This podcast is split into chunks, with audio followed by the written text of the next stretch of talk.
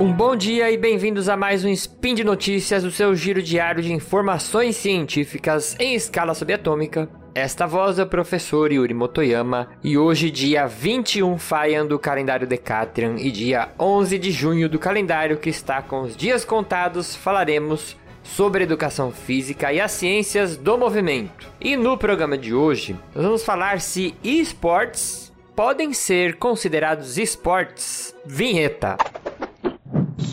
Massachusetts.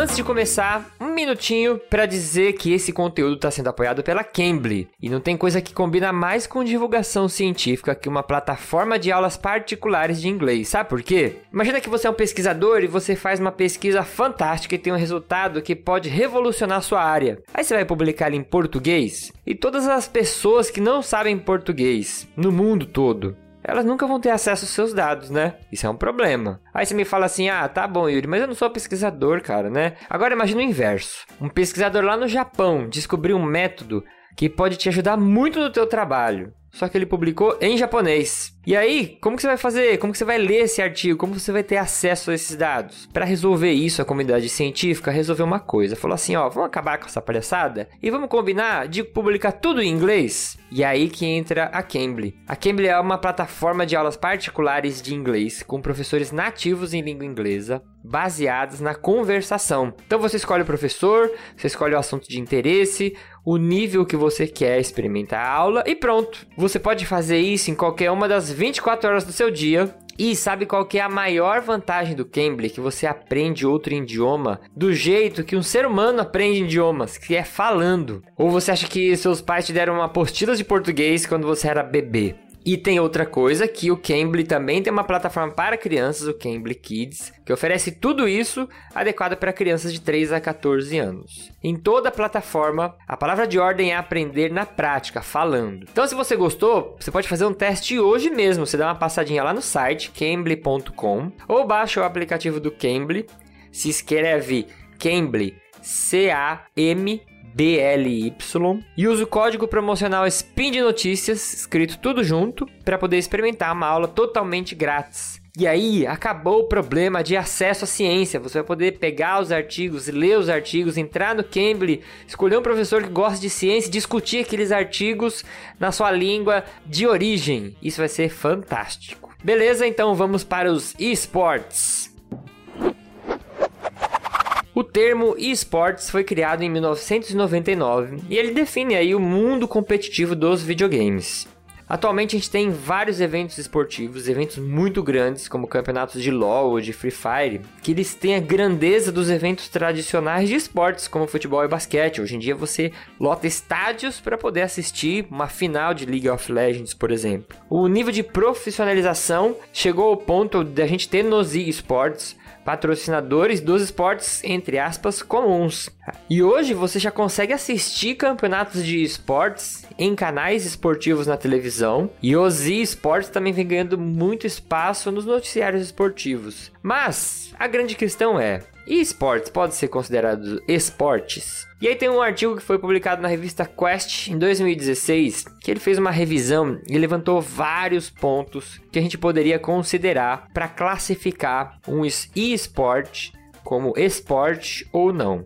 Não vou falar de todos os pontos aqui, mas eu vou pegar alguns pontos principais que tem a ver com a parte mais de movimento. Tem um quadrinho que eles colocaram no artigo, né? O link tá na descrição para vocês darem uma olhada, que ele pegou assim, as características do esporte, né, o que o esporte deveria ter e se o esporte tem essa característica ou não. Então vou descrever a tabelinha para vocês. O esporte deve ter um jogo incluído, né? Um jogo embutido nele, né? Um, ou um jogo voluntário ou um jogo que seja intrinsecamente motivado, né? Mas ele tem que ter a característica de ser um jogo.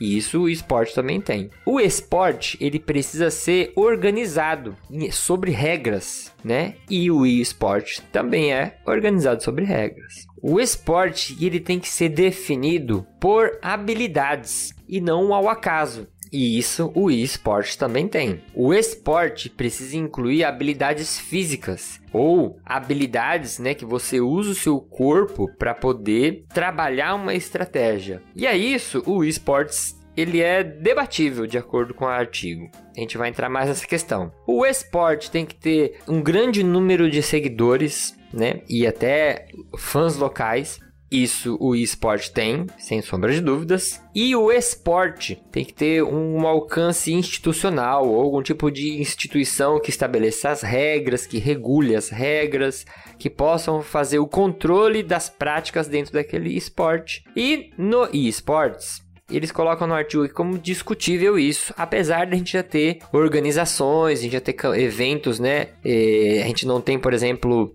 uma coisa parecida com o Comitê Olímpico Internacional para esportes, mas regionalmente ou até a gente pode falar aí regiões bem grandes, a gente já tem dentro de cada modalidade de esportes uma organização até que bem construída que oferece campeonatos desde campeonatos regionais até campeonatos internacionais. Então vou pegar aqui agora alguns pontos que são questionáveis sobre a parte de habilidades físicas, né?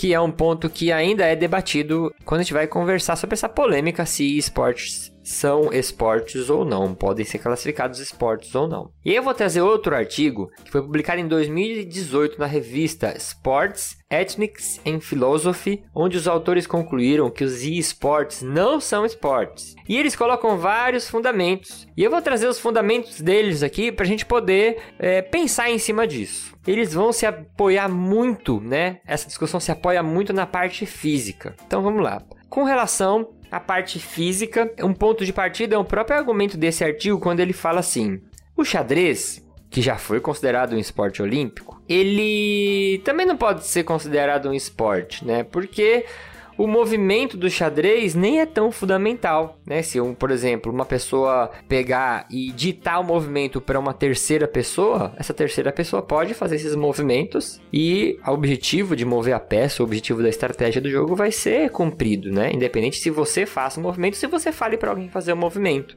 né? E no caso do esportes, isso é, é impossível de acontecer. Imagina um jogo, um Counter-Strike, por exemplo. Você não pode falar pra pessoa, olá, o cara tá na direita. Já era, né? Já perdeu a partida. Agora você vai ter que dar um tiro lá em cima, pula e solta e puxa a, a bomba e solta a granada. Não tem como você ditar para alguém jogar o, o esporte. Por quê? Existe um componente muito grande físico, né, da pessoa que está executando aquela tarefa, do atleta que a gente chama, né, o atleta de esportes também tem essa palavra, cyberatleta. Ele precisa estar tá no comando. Então, Existe uma necessidade do componente físico, sim, no esportes, né? Um outro ponto questionável no esportes é com relação ao gasto calórico da atividade. E aí, se você pegar, a gente, quando a gente fala gasto calórico, é ver quanto de energia você gasta numa atividade. Por exemplo, numa maratona, você vai gastar na casa dos milhares de calorias de energia, né? Enquanto em atividades que exigem menos movimento, você vai gastar menos energia.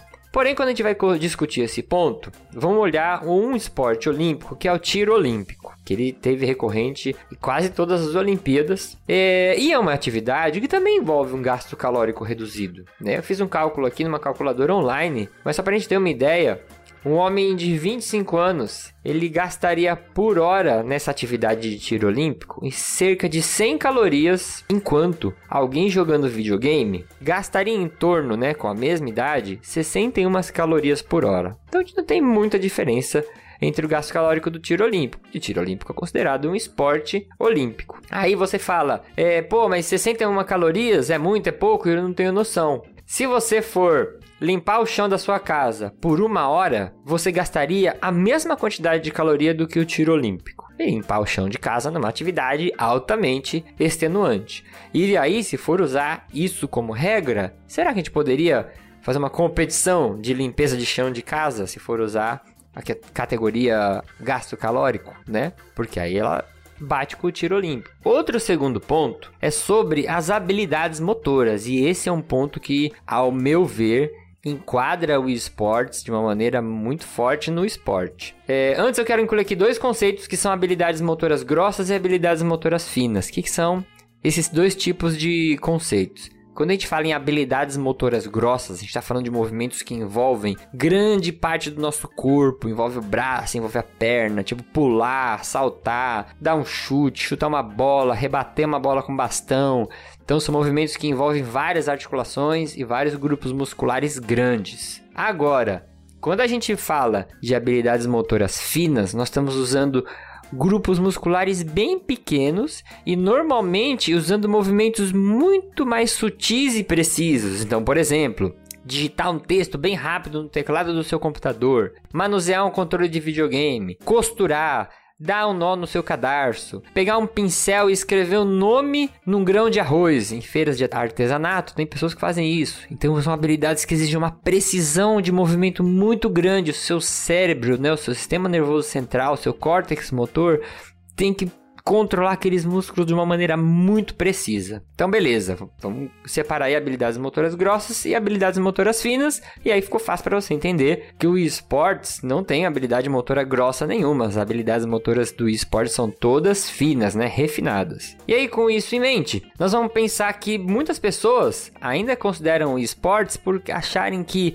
Poxa, o cara ficar sentado na frente do computador jogando e eu só vejo o dedinho dele mexer, a mão dele mexer, e isso parece a princípio que desqualificaria aquele tipo de movimento. Fala, caramba, o cara tá clicando no mouse ali e não tá fazendo quase nada, né? O outro cara tá correndo atrás de uma bola, chutando e driblando, né? Agora, vamos tentar olhar por outro ponto de vista. Quando existiam lan houses, né? Eu jogava, gostava muito de jogar com meus amigos Warcraft 3. E tinha um amigo meu, o Anderson, que ele era uma monstruosidade jogando esse jogo. Ele conseguia, por exemplo, no Warcraft você vai clicando para construir as coisinhas, para dar as ordens, né? O Warcraft é um jogo de estratégia de guerra em tempo real. Para não clicar, ele usava os atalhos do computador. Então, em vez dele clicar no soldadinho e mandar o soldadinho andar do ponto A ao ponto B, ele clicava um atalho no computador para selecionar o soldadinho e já clicava no ponto da tela. Então ele eliminava esse tempo de fazer o clique. Só que ele conseguia fazer em média de três ações no teclado por segundo. Então era uma loucura a tela dele, que era um monte de ação acontecendo. E ele ainda falava que os campeões, os chineses campeões desse, dessa modalidade de jogo, conseguiam fazer mais de 5 ações por segundo. Então você está digitando comandos no teclado numa velocidade gigantesca. Outro ponto agora, é, imagina um jogador de um jogo de tiro em primeira pessoa, um Rainbow Six ou um Counter Strike o tempo que ele tem que ter de reação para olhar alguma coisa acontecer na tela e coordenar a musculatura da mão dele de uma forma tão precisa para ele conseguir às vezes mover, que o pessoal fala vou marcar um pixel, né? Para conseguir mover a mira para dar um tiro bem no local específico do jogador e causar um dano maior né? Ou para trocar de arma, por exemplo, ou para arremessar uma granada num buraco bem específico, mas isso acontecendo na loucura do jogo numa velocidade muito rápida. Em que ponto que eu quero chegar aqui? No esportes, você tem uma coordenação motora fina, só que ela acontece numa velocidade de processamento cerebral absurdamente alta, porque o seu córtex motor, ele tem que processar informações que estão vindo da sua visão e da sua audição. Por exemplo, tem um inimigo vendo do meu lado direito. Eu preciso preciso planejar um ataque que está acontecendo do lado de cá, ou fui surpreendido pelo meu adversário. Ele tem que receber essas informações e planejar isso enviando estímulos nervosos para os músculos, coordenarem dezenas de músculos da sua mão numa velocidade tão grande para você realizar ações diferentes na escala de segundos. Isso é uma habilidade motora muitíssimo avançada, tanto que eu não vou entrar nisso, né? No esportes você vê pessoas que competem, elas treinam normalmente mais de 10 horas por dia, 12 horas por dia, então eles têm um, um nível de envolvimento muito grande. Bom, tem muito mais coisas sobre esse assunto. É, gostaria muito, quem gosta de esportes, quem gosta de, de, jogos aí virtuais, deixe seus comentários aqui pra gente poder expandir esse bate-papo que eu também gosto muito. E por hoje é só, lembrando que todos os links comentados estão na postagem, deixe lá também seu comentário, elogio, crítica, declaração de amor. Lembro ainda que se você quiser ajudar esse podcast, que vai da física até educação física, contamos com seu apoio no patronato do SciCast, no Patreon, no Padrim ou no PicPay. Um bom dia, Aprenda inglês com o Cambly e aproveite para conversar inglês jogando online e fazer novos amigos. Abraço!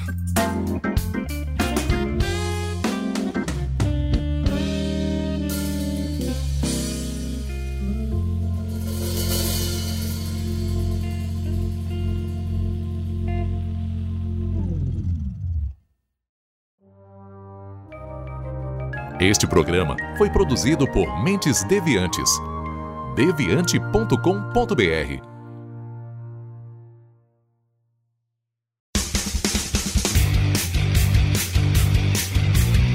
Cortes, edição de podcast.